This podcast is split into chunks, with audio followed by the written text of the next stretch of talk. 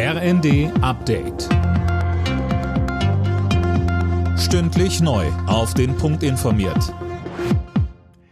Im Studio Dirk Jostes. Guten Morgen. Für neue Autos, Busse und andere Fahrzeuge könnten schon bald in der EU strengere Schadstoffgrenzwerte gelten. Bei Verhandlungen in Brüssel haben sich Vertreter des Parlaments und der Mitgliedstaaten auf die Abgasnorm Euro 7 grundsätzlich geeinigt.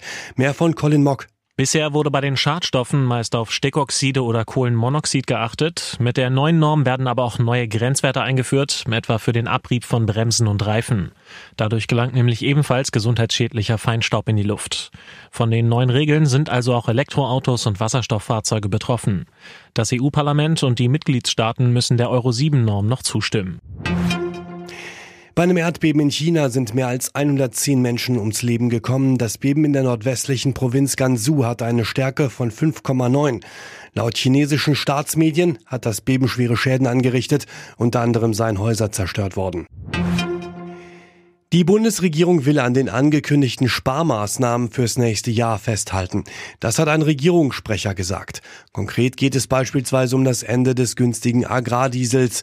Das steht für Landwirtschaftsminister Özdemir allerdings noch nicht endgültig fest. Er sagte im ZDF, wir führen Gespräche. Ich habe das ganze Wochenende damit verbracht. Ich bin auch dem Bundesfinanzminister Christian Lindner dankbar, dass er angekündigt hat, dass man sich das nochmal anschaut. Robert Habeck hat sich jetzt ähnlich geäußert. Wir führen diese Gespräche mit dem Ziel, dass das so nicht kommen kann. Tausende Landwirte haben zuvor in Berlin gegen die Subventionskürzungen protestiert. Homosexuelle Paare können jetzt auch in der katholischen Kirche gesegnet werden. Papst Franziskus hat dafür sein Okay gegeben. Es wird aber betont, dass eine Verwechslung mit einer Eheschließung ausgeschlossen werden muss und die Segnung nicht bei einem Gottesdienst stattfinden darf.